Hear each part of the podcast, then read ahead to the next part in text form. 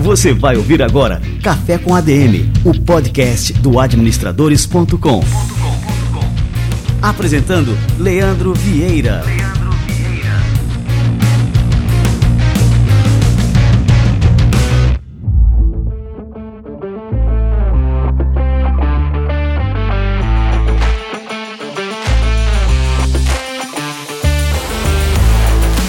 Galera, está no ar mais um Café com ADM, a sua dose de cafeína nos negócios. Estamos começando o nosso episódio número 328. E no episódio de hoje a gente vai falar aqui sobre um tema que é importantíssimo para todo e qualquer profissional. Por que falar inglês é decisivo para sua carreira? E olha só, mesmo com várias opções de escola de idiomas no Brasil, pouco mais de 5% da população brasileira fala inglês e menos de 1% domina o idioma. O Bruno Simantobi, que é fundador da Transfer English, ele vai explicar para a gente como é que esse quadro pode ser uma oportunidade para todo e qualquer profissional, para empreendedores. Então, daqui a pouquinho, o Bruno Simantobi chega por aqui.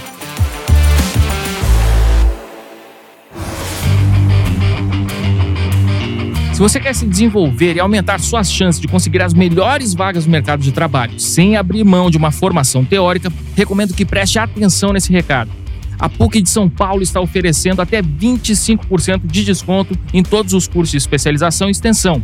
Há vagas nas áreas de gestão e negócios, direito, desenvolvimento de pessoas, inovação e tecnologia, comunicação e artes, educação e saúde, tanto na modalidade presencial quanto na modalidade online. A PUC de São Paulo é referência em qualidade do ensino e consegue unir na grade curricular teoria e prática para que você tenha uma formação sólida e alinhada com as demandas do mercado.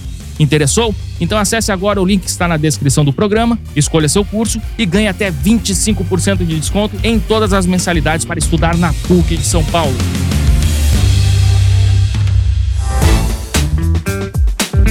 Olha só, se você quer ficar por dentro do que rola no setor financeiro e bancário, conhecer as novidades tecnológicas, inovações e as medidas dos bancos para combater fraudes e crimes virtuais, siga o nosso podcast parceiro Febraban News. Toda quinta-feira eles recebem especialistas da área para trazer informações quentes e deixar você atualizado. O Febraban News é apresentado pelos jornalistas João Borges e Mona Dorf. Ouça agora o podcast na sua plataforma de áudio preferida e aproveite para seguir a turma por lá.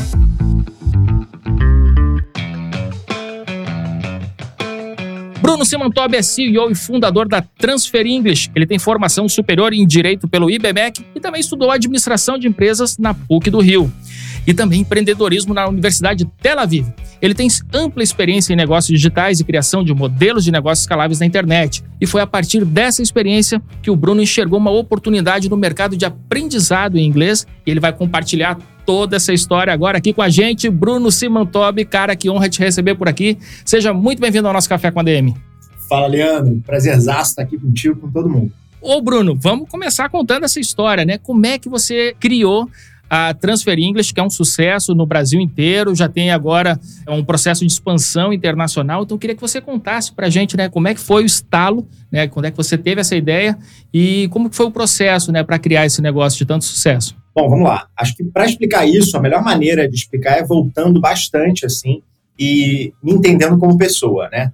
Eu sou aquele clássico rebelde que você sabe que nunca se encaixou direito ali no mercado e sempre buscou fazer as coisas meio que fora da caixa. Então, como você bem falou aí, eu sou formado em direito, eu cheguei a estudar é, administração também, só que no mercado em si eu não me sentia realizado. Eu sempre tive uma veia criativa muito forte.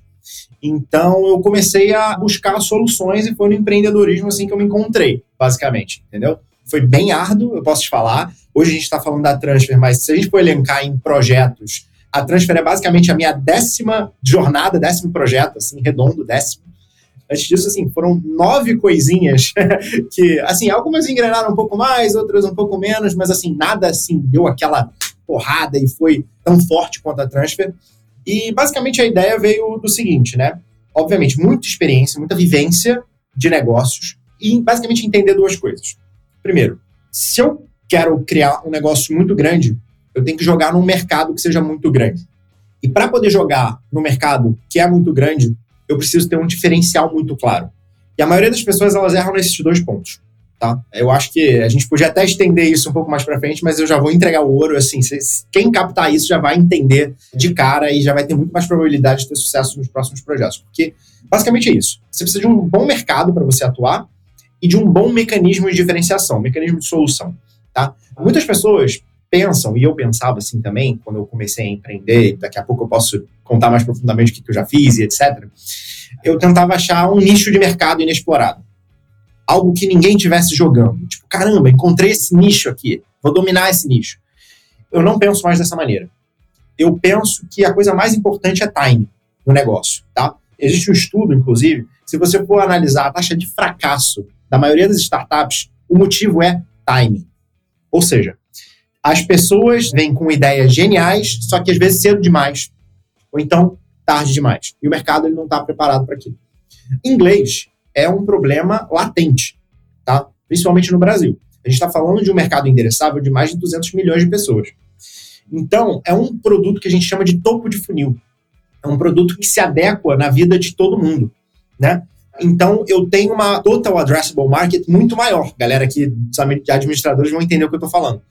Então, eu consigo escalar esse produto muito mais do que qualquer produto mais nichado. Imagina que eu vendesse, sei lá, fantasia de cosplay tá? que é algo extremamente nichado. Eu não conseguiria nunca escalar esse projeto a números que a gente escalou a Transfer tão rápido, justamente por causa disso. Só que agora a pergunta é, como é que a gente entra num mercado, né, que em tese, né, eu odeio essa palavra, mas eu vou falar aqui, está saturado. Justamente você tendo um mecanismo de solução muito claro. Porque quando você tem um mecanismo de solução muito claro que se difere daquilo que as pessoas estão oferecendo no mercado, todos os olhos se voltam a você. E basicamente já é um mercado pujante, já tem gente buscando aquilo. Então eu não acredito que a gente gera demanda no negócio. A gente canaliza essa demanda. Essa demanda já está sendo levada para algum lugar e a gente canaliza ela para uma solução ainda melhor. Cara, muito bom. Tem vários pontos aqui que eu queria pincelar.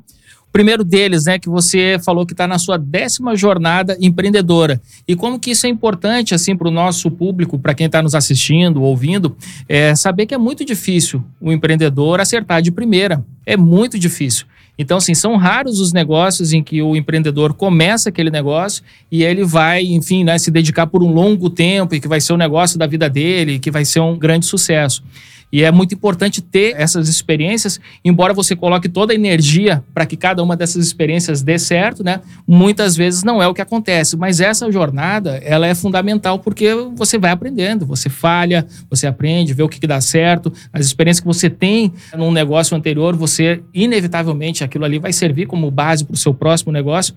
Então, é importante né, que os empreendedores iniciantes, aqueles que estão começando, né, não se preocupem tanto esse negócio que ele está começando agora não vingue assim, né, de forma que tem um sucesso tão grande, né, Bruno? Sem dúvida. E digo mais, assim, todos os meus projetos, eu sempre tive essa cabeça de, cara, eu nunca estou errando. Eu sempre, ou eu estou acertando ou eu estou aprendendo.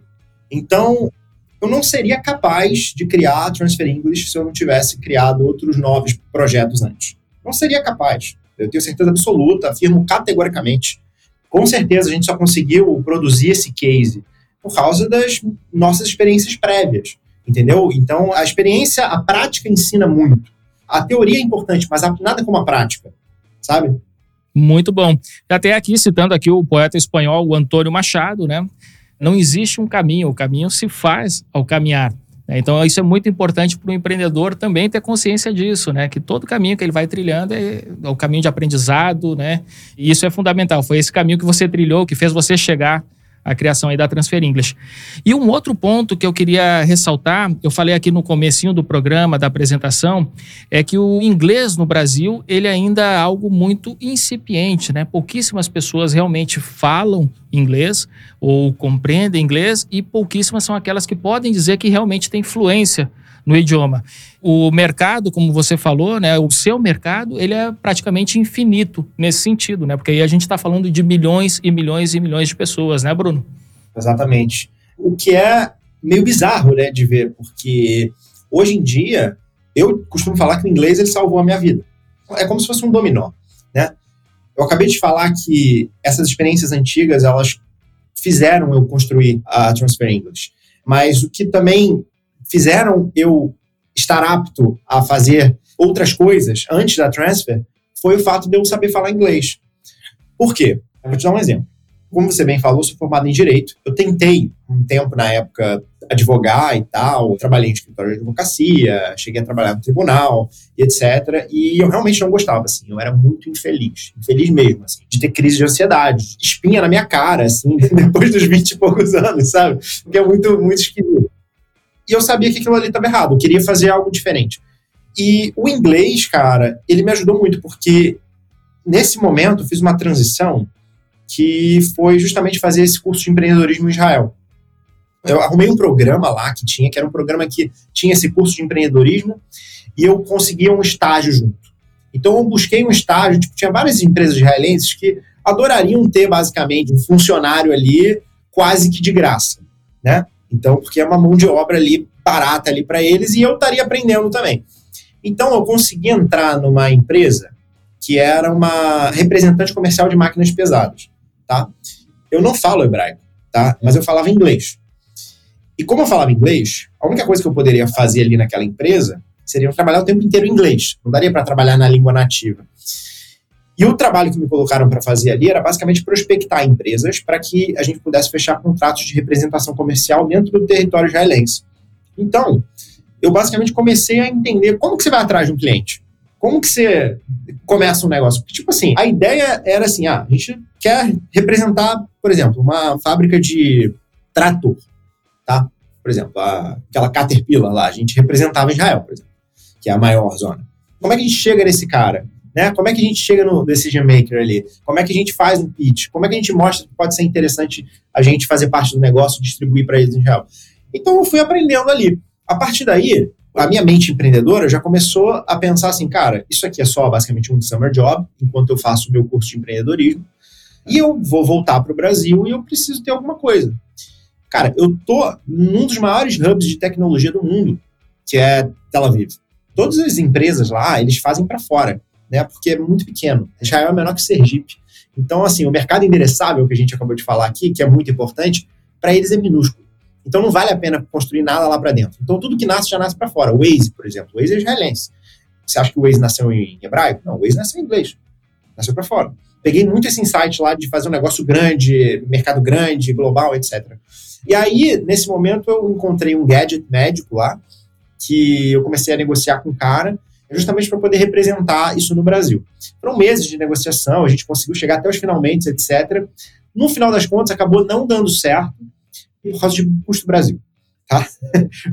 um monte de penduricalhos que tinha que entrar ali e tal, o custo acabava ficando muito alto, eu não tinha também o capital necessário para poder injetar, o CAPEX era muito alto, para quem não está habituado com esse termo, basicamente capital expenditures, que é o dinheiro que você tem que aportar de início para poder começar esse negócio.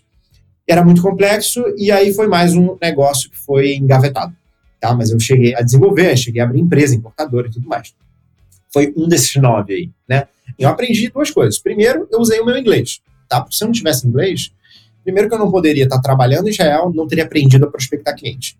Segundo, não conseguiria negociar com o israelense se eu não falasse inglês, basicamente. E não teria chegado à conclusão do que é CAPEX. Entendeu? Precisou abrir uma importadora para eu entender que eu não estava apto a desenvolver um negócio daquele modelo. E aí eu começo a entender um pouco melhor de modelo de negócio. Eu falo, cara, eu preciso de um negócio que seja um pouco mais asset light, entendeu? E aí eu estava pensando muito em produto físico nessa época, né? Porque era um jet médico, etc e tal. Aí eu pensei, cara, se eu pudesse importar alguma coisa, mas que eu pudesse vender antes e entregar depois. E aí eu descobri o conceito de triangulação. E aí comecei a criar e-commerces sem estoque. Eu tinha uma relação com o fornecedor e esse fornecedor me provia fotos e vídeos e tal do produto, fazia todo o material gráfico, construí um site, aprendi a construir site, aprendi a fazer tudo. Aí depois, como é que eu vendo isso? Aprendi tráfego. Como é que eu construo uma copy que seja interessante? Aprendi copywriting. E aí você vai aprendendo, aí você vai pegando marketing digital e tal. E aí que foi realmente quando começou a entrar um fluxo de dinheiro um pouco maior. Já comecei a história um pouco do meio, né? Porque antes disso eu já cheguei a fazer uns eventozinhos e tal, mas só para a galera entender. Então, uma coisa puxa a outra, né? Basicamente isso que eu tô falando. Não, que bacana, né? E também é interessante observar, na formação empreendedora, a gente acaba aprendendo várias coisas. Então, assim, você falou, ó, comecei a aprender marketing digital, comecei a aprender copywriting e tal, e que são competências que nem todo empreendedor ele precisa dominar para colocar um negócio de forma alguma, mas que de alguma forma elas compõem assim um arsenal interessante, né, quando você começa a empreender, principalmente nos meios digitais. E eu sempre recomendo assim para as pessoas, ó, quando me perguntar, eu faço curso de quê? Eu disse, cara, faz um curso de copyright, né? Isso aí vai usar para tudo na vida, independente, não é para você ser um copywriter e viver disso, né? Mas você acaba utilizando também mais na frente em várias atividades, até para escrever um e-mail para um potencial cliente, você utiliza essas técnicas, né? Mas, Bruno, eu queria te perguntar o seguinte, né? Você mencionou várias vezes, ah, eu já falava inglês, falava inglês, falava inglês. Onde é que você aprendeu inglês, né? Qual foi o teu método inicial para aprender inglês? Isso é até engraçado, porque eu demorei muito para aprender inglês. Eu era aquele aluno burrinho da sala de inglês, entendeu? Eu literalmente matava as aulas de inglês porque eu tinha vergonha quando o professor me expunha no meio da classe, fazendo perguntas e etc. E eu me sentia acuado ali, eu não sabia responder. Por quê? Porque basicamente eu fiz uma transição de colégio. Eu estudei até 10 anos de idade, eu estudei no colégio, e depois eu estudei mais dois anos em outro, que eram dois colégios um pouco com inglês bem fraco. E há mais ou menos há uns 12, 13 anos de idade, eu fui cuspido num outro colégio que tinha um inglês forte. Então todo mundo da sala já tinha aprendido inglês desde mais novinho. E eu não. Meu inglês era horrível, assim. É, sabia, sei lá, the book is on the table, sabe? Tipo, yes or no. É isso só. Não sabia mais nada. E eu ficava literalmente boiando na aula. E foi justamente esse incômodo, essa vergonha que, a priori, eu me acuei, mas logo depois eu notei o seguinte: falei, cara, eu não posso ficar me escondendo, entendeu? Eu preciso aprender esse negócio. Aí eu comecei a correr atrás eu falei com a minha mãe e tal, aí ela me matriculou num cursinho, mas eu não gostava do cursinho, era horrível. Eu não gostava das aulas, era chato, entendeu? E aí eu desenvolvi a minha metodologia de estudo. Porque chegou num momento, tinha 17 anos, assim, mais ou menos. Eu comecei a ver que, tipo assim, cara, inglês é importante. Eu quero ter inglês. Então começou a ser um interesse para mim. Então eu falei, cara, eu vou dar um jeito. E aí eu comecei a estudar por conta própria. Assim, eu meio que montei a minha metodologia de aprender. Muito baseado inconscientemente em paralelos linguísticos, que é um dos pilares que a gente utiliza na Transfer English por acaso. Eu não tinha a menor ideia do que era isso na época. Que era basicamente, eu tentava buscar palavras similares e eu associava isso. E eu fui aprendendo as primeiras palavras assim. Hoje em dia a gente tem uma metodologia muito bem estruturada que parte disso, até. É o que é curioso. Mas, cara, levou tempo, levou tempo. Muito esforço, assim, porque não tinha nada consolidado, né? Então eu meio que fui aprendendo na marra.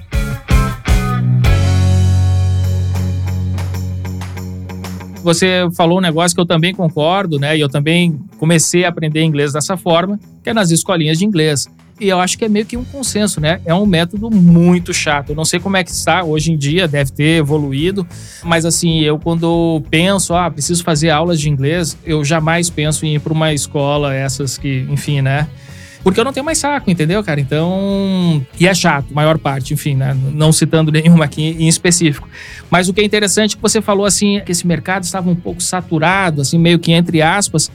E eu não enxergo dessa forma. Vejo assim que tem essas escolas de inglês, essas escolas tradicionais, né, do ensino presencial, mas no online existe um universo ainda de oportunidades, né? Não sei como é que você enxerga essa questão, mas, por exemplo, assim, a gente tem Duolingo, uma ferramenta, nós temos plataformas que intermediam contato entre o aluno e um professor nativo.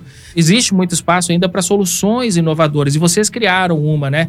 É, através de uma plataforma de streaming. Achei super interessante o modelo da Transfer English, mas assim, você citou que tem um mecanismo, eu queria até que você citasse de novo esse termo, achei super interessante, né? Um mecanismo de diferenciação, um método.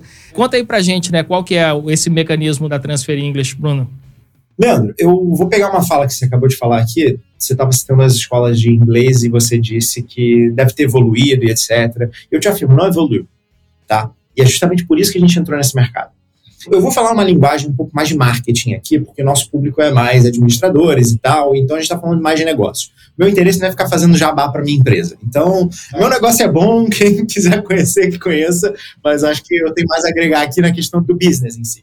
Então, acho que é o seguinte: Quando a gente vai entrar no mercado, primeiro a gente faz uma análise retroativa desse mercado. Tá? Como é que as pessoas estão resolvendo esse problema? Como é que começa isso? Na época da guerra, os soldados, quando eles precisavam infiltrar territórios inimigos, eles precisavam falar inglês para poder infiltrar justamente esses territórios. Né? E aí surgiu uma metodologia lá que era um grammar translation. Basicamente, você aprendia como se fosse um papagaio. Sabe? Você aprendia a falar uma frase ali, mas você não conseguia conversar, porque você não entendia de fato o que você estava falando. Você só aprendeu ali algumas coisas. Aí depois isso deu uma morrida.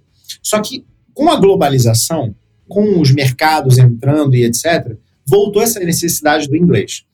E aí, justamente surgiram as escolas de inglês. Então, onde que surge as escolas de inglês, tá? Quem que está apto para ensinar inglês? A galera da academia.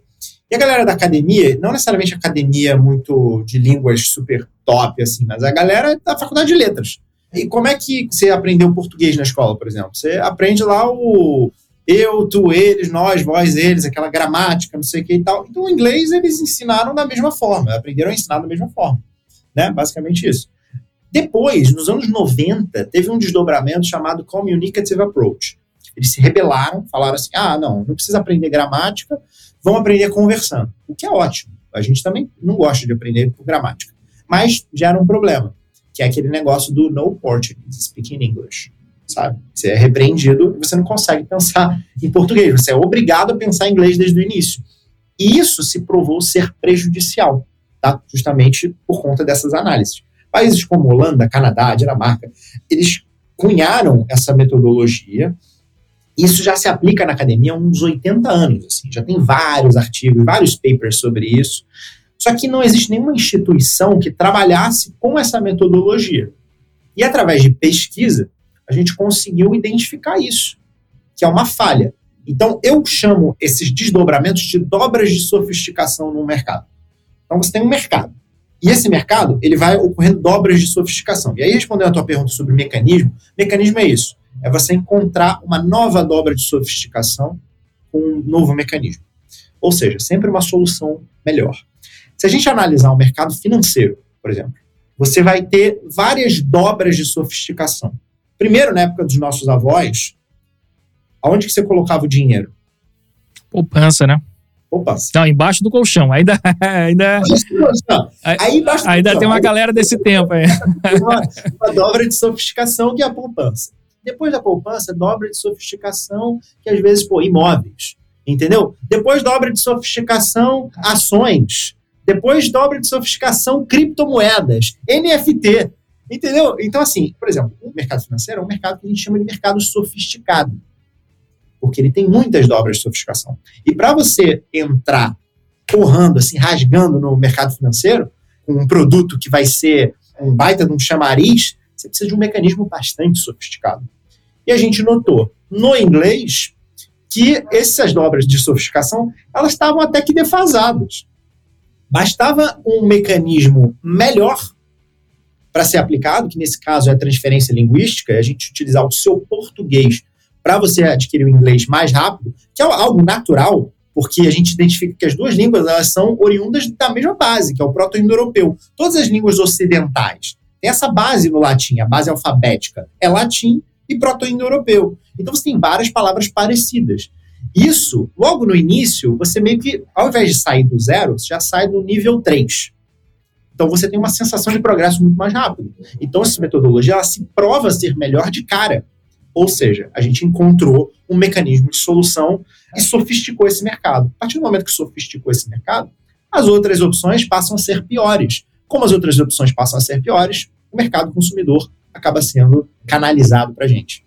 Cara, é impressionante. O que eu acho interessante, né, de toda, assim, concordo em gênero, número e grau com que você está falando, né, com relação a esses incrementos, né, nos métodos e tudo mais, mas é como que vocês transformaram realmente, né, essa visão de criar um mecanismo único de transferência linguística, porque isso aí se traduziu em números fantásticos aqui para o negócio, né? Então, assim, foi um investimento inicial, me corrija se eu estiver errado aqui, Bruno, de 125 mil reais, e um faturamento no segundo ano de operação de 30 milhões de reais.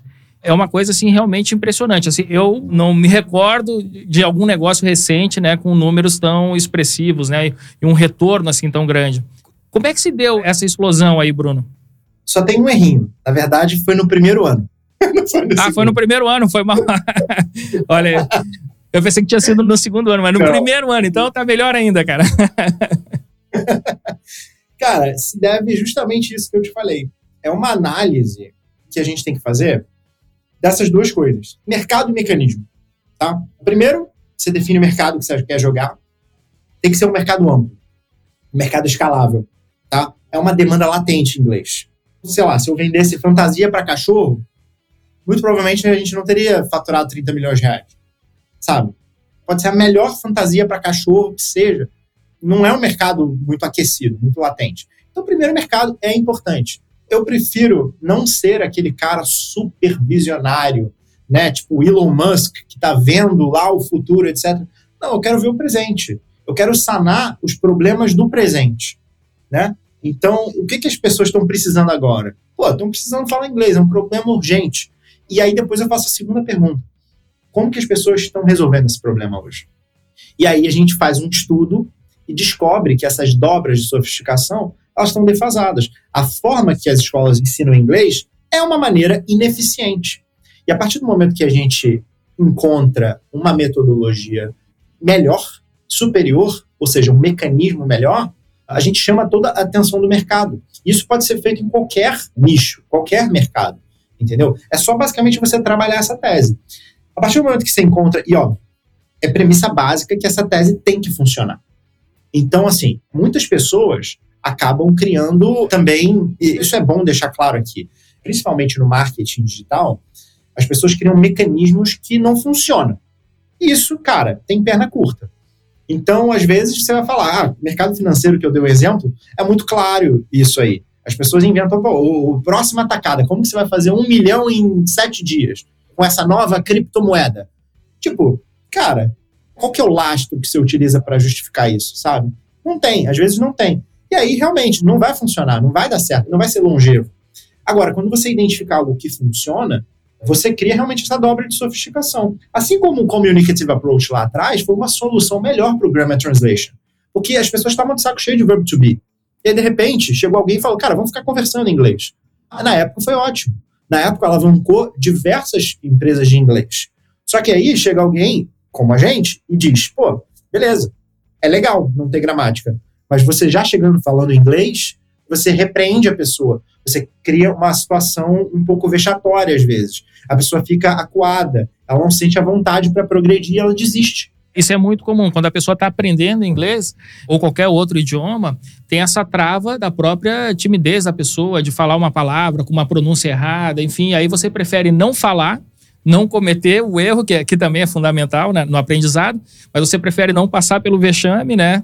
do que enfrentar uma situação como essa. Bruno, mas me diz uma coisa, cara. Com relação ainda às escolas de inglês, o modelo tradicional era que nem quando a pessoa precisava colocar um aparelho nos dentes. Né? Isso era muito comum na década de 90. Se você fosse usar um aparelho ortodôntico, você passava dois, três anos com aquele aparelho. Né? Então, mais na frente se descobriu que não tinha necessidade de tanto tempo né, para fazer uma correção ortodôntica. E com o inglês era do mesmo jeito. Né? A gente entrava na escolinha de inglês, você passava seis anos para poder, enfim, ó, tá formado em inglês, acabou o curso completo. Ou até mais que isso, eu nem sei, né? E esse sempre foi o modelo das escolas de inglês, porque a recorrência é importante para todo e qualquer negócio. Né? E como é que você garante ou enxerga o futuro com relação a isso, Bruno? Né? Porque os seus alunos eles vão aprender inglês. Eu não sei em quanto tempo, aplicando aqui o seu método, a pessoa é capaz assim de aprender realmente o inglês né, de forma satisfatória. Mas depois que aprendeu, né, como é que você vai garantir ali a continuidade daquela recorrência ali do aluno? Então, basicamente é o seguinte, Leandro. Negócios de educação, tenho analisado muito isso ultimamente. Os negócios de educação, eles tendem a puxar um LTV antecipado. Tá? Então, se você for olhar uma Croton da vida, qualquer empresa assim de educação um pouco mais formal, basicamente eles fazem dinheiro vendendo uma graduação de 100 mil reais em cinco anos. Né? Ou então uma pós-graduação de 30 mil reais em um ano e meio, dois anos. No nosso modelo de negócio, a gente entende o seguinte: existem dois detalhes, tá? O primeiro detalhe é o seguinte: existe a pessoa que não fala inglês, tá? Existe a pessoa que fala um pouco de inglês, tá? Se vira, mas não é fluente. E existe a pessoa fluente. Vamos tomar como base a pessoa fluente. Por exemplo, eu sou fluente, tá? Eu sou fluente. Mas me deixa um ano sem falar uma palavra de inglês, sem assistir um filme em inglês, sem ouvir uma música em inglês, sem consumir nada de inglês. Cara, eu vou enferrujar, eu vou esquecer. Então, você precisa praticar. Você precisa ter contato com o idioma. Tá? E é justamente por isso que a gente criou uma plataforma que a gente usa chamada Infotainment que é Information com Entertainment. Ao invés de só ter aulas chatas, as nossas aulas são tipo séries da Netflix. São divertidas. Entendeu? A gente tem quadros tipo Transfer Music. A gente começa a analisar uma música de vários artistas. A gente tem Transfer Movies, que a gente pega um filme e analisa esse filme em inglês. A gente tem Transfer Cooking, que a gente faz um prato, uma receita e aprende inglês com isso. Então, assim, são mecanismos que a gente utiliza para poder inserir o inglês e não deixar isso se perder. Agora, em relação à agilidade de aprendizado, o nosso compromisso é basicamente com o inglês a priori, com o inglês operacional e depois do inglês operacional, com a proficiência total. É porque muita gente fala influência, tá? E fluência é relativo. Fluência é basicamente você conseguir se comunicar fluentemente. Não significa que você é proficiente no idioma. Então, a fluência ela vem muito antes da proficiência. Através da metodologia de transferência linguística, como a gente utiliza a base do português, a gente consegue muito rapidamente levar o cara do zero ao nível operacional de inglês, que é uma pseudofluência, tá? Por que pseudofluência? Porque em situações simples, cotidianas, ele se passa por fluente. Por exemplo, o cara vai numa padaria pedir um pão. Ele consegue pedir um pão. Ele vai num restaurante jantar. Ele consegue jantar. Ele está sendo fluente, ele está tendo fluência ali. Agora, ele não vai subir, vai dar uma palestra na ONU, porque ele não tem vocabulário para aquilo.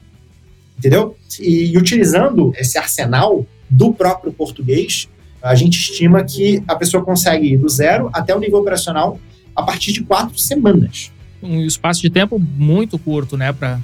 Mas assim, a gente não quer que o cara pare aí. Porque esse é o primeiro degrau, é o degrau que ele se sente confortável. É aí que ele descobre o inglês. E aí sim, ele já vai perder essas amarras e aí ele vai progredindo nos níveis a partir daquilo para se tornar realmente proficiente, para ser capaz de fazer uma palestra em inglês, entendeu? Participar de um podcast falando inglês, imagina só.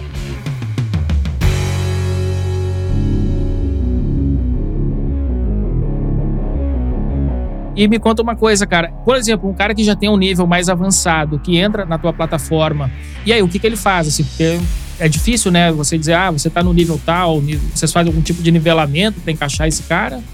Sim, total. O primeiro contato com a plataforma é um teste de nivelamento. A gente precisa saber exatamente aonde que esse cara tá. Então a gente tem esse teste de nivelamento, que tem uma acurácia incrível, e a gente já direciona esse cara para a trilha específica dele. Ó, o seu nível é tal, a sua trilha é essa daqui a pessoa já começa numa trilha mais adequada para o nível dela. E é aquilo que eu estava falando. Geralmente, os primeiros passos eles tendem a ser mais rápidos. Os mais avançados, eles demoram mais, porque vai ficando mais complexo. Entendeu? Então, respondendo também a sua pergunta do, do LTV, é muito baseado nisso. Né? Se a gente fosse montar um gráfico de velocidade comparando com outras metodologias, a gente ia ver o gráfico da outra metodologia como se fosse uma linha linear onde você vai do nível 0, 1, 2, 3, 4, 5, até a proficiência. O nosso, você dá um baita de um salto no início, já te traz uma sensação de pseudofluência logo de cara, e depois esse gráfico ele vai desacelerando naturalmente, porque vão entrando aspectos um pouco mais complexos, e claramente a gente vai tirando cada vez mais esse português, a gente vai desmamando esse português. Não é que a gente ensina com português até o último nível entendeu? A gente utiliza isso estrategicamente. Legal. Ô Bruno, eu comentei aqui no comecinho, né, que vocês também estavam num processo de internacionalização. E lógico, né, que existem oportunidades gigantescas aí ao redor do mundo, porque tem muitas pessoas, né, querendo aprender inglês, América Latina, enfim, né? Tem um mercado gigantesco. Como é que está esse processo agora? E aí depois eu vou te fazer outra pergunta com relação a outros idiomas. Mas vamos primeiro aí para saber como é que está esse cenário agora. Tá de vento em popa, a gente já está com uma equipe lá no México, tá? Uma equipe já legal, assim. O produto, ele tá 100% já, quase, completinho. A gente está nos ajustes finais para poder escalar ele de uma vez por todas, entendeu? A gente já fez alguns testes, mas a gente gosta de já chegar com o pé no acelerador. Essa é a nossa cultura. A gente pode deixar. Chega, chega com o pé na porta, né? Exatamente. Aí eu ia te perguntar justamente agora, né? Porque o, o, método, ele, você aprende um idioma, você aprende outros na sequência utilizando mais ou menos né, as mesmas estratégias, né?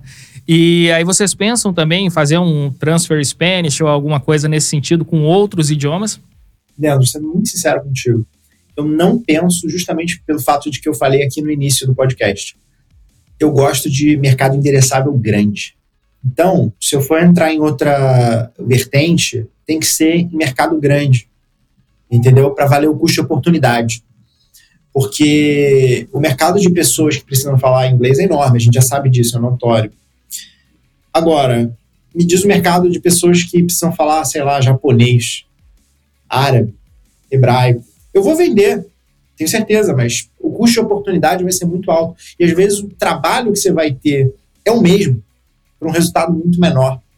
Entendeu? Esse tipo de maturidade também que chega um momento na vida do empreendedor que ele tem que fazer escolhas.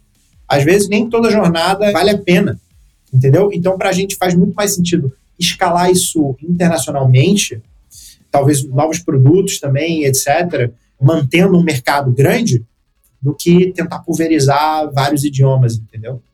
Muito bem. Ô, Bruno, a gente está tendo uma aula aqui contigo, né? Não só sobre idiomas, mas também sobre negócios. E aí eu queria saber: você utiliza muitas estratégias de marketing digital, lógico, aqui para atrair o aluno, né, para a tua escola. Que estratégias que a gente pode modelar do teu negócio, que a gente pode aplicar em negócios totalmente diversos? Sei lá, negócios tradicionais, restaurantes, varejo. O que, que você acha que a gente pode aplicar das suas estratégias nesses negócios que a gente pode ter também um bom resultado? Cara, isso é uma ótima pergunta. Eu diria que assim, o 80-20 da coisa, primeiro você saber vender, tá? Primeiro você precisa gerar caixa para poder crescer um negócio, aí você cresce a equipe, isso vai reverberando e vira realmente algo grande. Mas tudo começa na venda. Hoje a gente tem a facilidade de contar com a internet. Então, esses números que você citou aí, eu diria que seria muito difícil de ser alcançado sem internet. Tá? E até porque a gente tem um DNA 100% digital, tá? tanto por causa das minhas experiências e etc., todo o background, quanto que sem equipe é muito difícil né, de você escalar números desses. Então, eu basicamente aprenderia duas coisas. Você tem que ficar bom em copywriting, essa é a coisa mais importante. E depois você tem que aprender como que você distribui isso para as pessoas, via tráfego, tá? Lógico, você precisa ter um modelo de negócio que faça sentido. Eu adoro essa provocação que é o seguinte. Eu costumo dizer que um empreendedor bom, com um empreendedor meia boca, com um modelo de negócio bom, sempre vai ganhar um empreendedor bom com um modelo de negócio meia boca. Tá? Então, primeiro, tenha certeza que o seu modelo de negócio é bom. Se o seu modelo de negócio for bom, e se você for meia boca, cara, vai dar algum dinheiro. Agora, se você for bom, aí vai ser muito grande. Né? Para negócios tradicionais, eu acho que assim, primeiro você tem que usar a internet a seu favor. Basicamente, você tem que ter um cálculo na tua cabeça. É LTV sobre CAC. Basicamente isso. Lifetime Value sobre custo de aquisição do cliente. Quanto que você vai conseguir capturar e quanto que isso vai te custar. Muitas pessoas que começam um negócio, principalmente amigos meus que eu vejo começando, eles têm medo de gastar para adquirir clientes. E as maiores empresas do mundo, elas perdem dinheiro adquirindo cliente. Muita pouca gente pode se dar o luxo de fazer isso. A gente não faz, por exemplo. A gente gosta de, gerar caixa, a gente gera muito caixa. É um modelo de negócio que faz sentido para mim. Mas eu penso primeiro em CAC. Se eu ficasse muito preocupado, tipo, ah, não, não vou investir, etc., a gente nunca teria alavancado e atingido esses números, sabe? Então, primeiro, acho que tem que ter essa mentalidade de CAC, tá? E aí, você tem que buscar quais são os canais que vão te dar o CAC mais interessante. E aí você começa a testar canal. Pra gente, a internet. Basicamente, Facebook Ads, Instagram, Google também, YouTube, umas redes de native, Tabula, Outbrain. Agora, para um negócio tradicional, às vezes seja um member get member. Entendeu? Talvez você atrela no seu custo de CAC, você faz um baita de um sistema de indicação, member get member, e você consegue captar bastante cliente. Agora, é importante que a pessoa tenha essa visão de growth, né? Que tenha a visão do funil completo. Como é que eu estou adquirindo esse cliente? Hoje eu sei exatamente como que a gente adquire cliente dentro da Transferência. Posso especificar depois, mas acho que tem que ter essa visão, sabe? Pô, que legal. Não, a gente está tendo uma aula aqui contigo, cara. Tá sendo sensacional. E aí, para crescer mais ainda, né? Vocês têm alguma estratégia, além desse crescimento orgânico, você pensa, sei lá, em ter um investidor na empresa? Isso faz sentido na estratégia de longo prazo de vocês, não? Então, eu acho que uma das maiores joias que a gente tem na mão é a capacidade de gerar caixa, né? Como você falou, a gente começou um negócio com um pouco mais de 100 mil reais e faturamos basicamente 30 milhões aí primeiro ano. Como fazendo isso? Cara, primeiro, encontrando um mercado que seja escalável, e eu vou ser repetitivo mesmo com isso, porque as pessoas não entendem. Segundo, tendo um mecanismo de solução realmente diferenciado no mercado, algo que faça sentido. Terceiro, envolvendo isso com marketing que seja bem sexy, bem atrativo, bem chamativo, tá? E quarto, identificando um canal que faça sentido distribuir isso com um funil de vendas claro, tá? Vamos lá, vou dar um exemplo. A gente hoje vende curso, tá? Curso de inglês. Curso de inglês e produtos digitais no geral são produtos hiper manipuláveis. Então eu consigo construir a narrativa que eu quiser em volta dele. E o meu produto, por exemplo, é um produto que não é um ticket alto. A gente é um ticket bem baixo até. A gente, inclusive, é um dos mais baratos do mercado. Tá? Então, assim, eu não preciso de muitos contatos para vender o meu produto. Meu produto ele tem pouca fricção para vender, é diferente de um imóvel. Imóvel você precisa falar com o corretor, você precisa visitar o imóvel, você precisa fazer uma decisão, conversar com a tua esposa, etc. e tal. Para você comprar um curso de inglês na internet, é mais rápido. Então, qual que é o funil de vendas faz sentido para mim?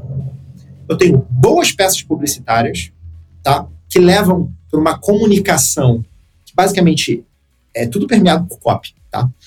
Que expõe o problema que a pessoa está passando, mostra as soluções vigentes, mostra como as soluções vigentes não resolvem o problema, mostra a nossa solução, como essa solução é melhor e como o custo-benefício de adquirir a nossa solução é muito melhor do que tudo e vai ser excelente para a vida dele. A partir do momento que a pessoa se convence que o nosso mecanismo é melhor do que o dos outros, a pessoa compra. Comprou, gerou caixa. E aí é basicamente um trade. Eu preciso controlar quanto que eu vou gastar para adquirir esse cliente e quanto que esse cliente vai retornar. E esse spread é a minha margem de lucro que eu vou reinvestindo no negócio. Cara, sensacional. Deixa eu só pegar aqui como é que a gente deu o título aqui para esse episódio aqui do Café com a DM. Bom, a gente colocou lá como título do episódio, né? Por que falar inglês é decisivo para sua carreira. E a gente acabou não falando, né, sobre a importância do inglês, mas acho que está muito claro. E a gente vai ter que mudar esse título aqui, Bruno. Cara, porque você deu uma aula de business aqui pra gente, de empreendedorismo. E eu tô curioso agora, Bruno, de saber qual que é o livro que você indica aqui pra turma, cara.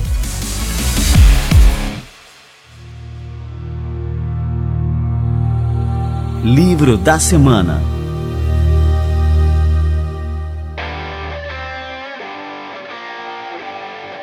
Cara, então, eu vou indicar um livro e eu tenho certeza que ninguém indicou até hoje. Quer dizer, eu acho. Pelo menos eu acho. Dos episódios que eu escutei, ninguém tinha indicado. É um livro do Alex Hormozzi, que é basicamente um marqueteiro americano, tá? Que ele criou um conglomerado de empresas aí. O nome do livro é 100 Million Offers, tá? É 100 milhões offers. Basicamente é como criar ofertas de 100 milhões de eu dólares. Eu li esse livro, cara. Eu tô empolgado demais com esse livro. Esse livro é muito bom. muito bom. Uhum. A oferta é irrecusável e tal, né? Uhum. Exato, exato. Ele basicamente te mostra de uma maneira hiper didática e é super envolvente o livro, não é chato, entendeu? Então ele coloca historinhas e etc. E ele te mostra como que você pode criar ofertas irresistíveis para sua audiência que eles vão se sentir idiotas de não comprarem. E com isso, você vai conseguir um CAC mais baixo. É isso que eu tô falando. A oferta é basicamente o que eu acabei de falar ali. A oferta ela tem que ser maravilhosa, ela tem que ser boa. Qual que é o segredo do nosso sucesso? Um mecanismo de solução superior a, todos da concorrência, basicamente, a gente está jogando no mercado grande, então a gente pode escalar bastante. Uma oferta, um custo-benefício melhor do que os outros, uma garantia que a pessoa realmente vai fazer aquilo, a gente dá garantia dupla na nossa oferta. Então, assim, vários pontos que você pode florear ali a sua oferta para fazer uma baita oferta forte. E, cara, as pessoas vão acabar comprando, sabe? Então, é uma maquininha. Não, ia comentar, é, esse livro é, é, sensacional. E aí tem da Amazon, né? Tem a versão do Kindle e tem também a versão impressa. Eu comprei primeiro a versão do Kindle, porque era o quê? Uns 30 reais, e a impressa era 300 reais. Mas eu vou comprar a impressa, porque esse livro aí vale a pena ler e reler. Realmente uma indicação de leitura aqui fantástica tua aqui, Bruno.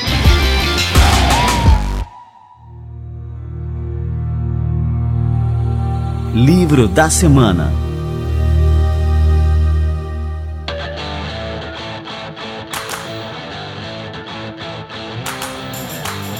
E o nosso bate-papo também foi muito bom, cara. Eu aprendi demais aqui contigo. Tenho certeza que os nossos ouvintes também aprenderam. Então, queria te agradecer, Bruno, pela presença aqui no nosso Café com a DM. E, cara, vamos tomar um cafezinho aí mais vezes, cara. Vamos aprender mais, né? Trocar mais ideias. Gostei demais aqui da nossa conversa de hoje aqui, Bruno. Leandro, prazerzaço. Assim, sou fãzaço do podcast. Já assisti vários episódios. E assim, eu adoro compartilhar essas coisas, adoro falar de negócio, de marketing. Como você deve ter percebido, a gente ia falar de inglês, acabei falando de business, porque não, não aguento, tá, tá dentro de mim, tá dentro de mim, eu preciso soltar essa coisa, entendeu? Então, assim, por mim eu ficaria o dia inteiro falando disso, é minha paixão, adoro. Eu acho que deixa a gente mais inteligente, entendeu? A gente começa a aprender como que as pessoas funcionam. A gente começa a entender de pessoas. Quais são os anseios das pessoas, o que, que elas querem solucionar nas vidas delas, como que você soluciona esses problemas de uma maneira melhor. Você começa a criar uma corrente do bem, cara, e empreender isso, entendeu? Resolver o problema de todo mundo, fazer a galera, tipo, falar inglês, mexer no ponteiro do bilinguismo, cara, no Brasil. 95% das pessoas não falam inglês, isso é um absurdo, entendeu? Se a gente conseguir mexer um pouquinho nesse ponteiro para 90%, cara, isso já vai ser um impacto absurdo. Quantas pessoas vão ganhar mais? Quantas pessoas vão conseguir ter relacionamentos internacionais? Quantas pessoas vão conseguir, sei lá, se virar, ter novas oportunidades, sabe? Então, assim, por conta de um detalhe. É um detalhe, e às vezes você pega esse detalhe e você consegue construir uma empresa enorme em volta disso. Então, existem zilhões de exemplos, tá? Inclusive muito maiores do que o nosso aqui, de empreendedores que fizeram isso. E eles basicamente entendem de gente, de pessoa. Show de bola. Olha só, e você que começou esse programa aqui para saber por que, que o inglês é decisivo para sua carreira, você já sabe que é fundamental, mas você teve aqui uma aula de negócio, de empreendedorismo com Bruno Simantop. Muito bem, Bruno, cara, obrigado mesmo aqui pela presença do Café com a DM. Vamos tomar café mais vezes. E você que está aí nos assistindo, curtiu esse conteúdo, compartilha com seus amigos. Clica aqui no botãozinho de compartilhar no Spotify, qualquer aplicativo de podcast, no YouTube também, se você estiver assistindo o nosso vídeo agora. Compartilha com seus amigos, porque como o Bruno falou aqui, a gente vive numa era de compartilhamento, a gente tem que compartilhar aquilo que a gente aprende, né? Isso gera efeitos, né, por todo o tecido social. Né? Então, é uma maneira, né, da gente também mudar o mundo, não é isso, Bruno? Exatamente, Leandro, isso aí. Tamo junto.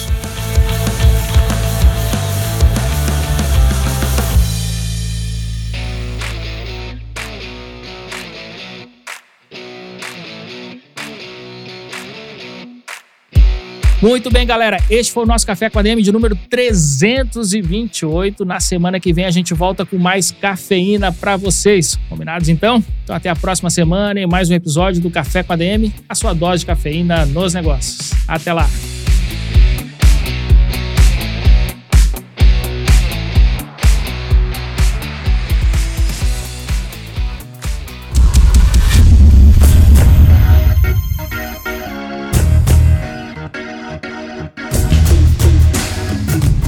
Você ouviu Café com ADM, o podcast do administradores.com.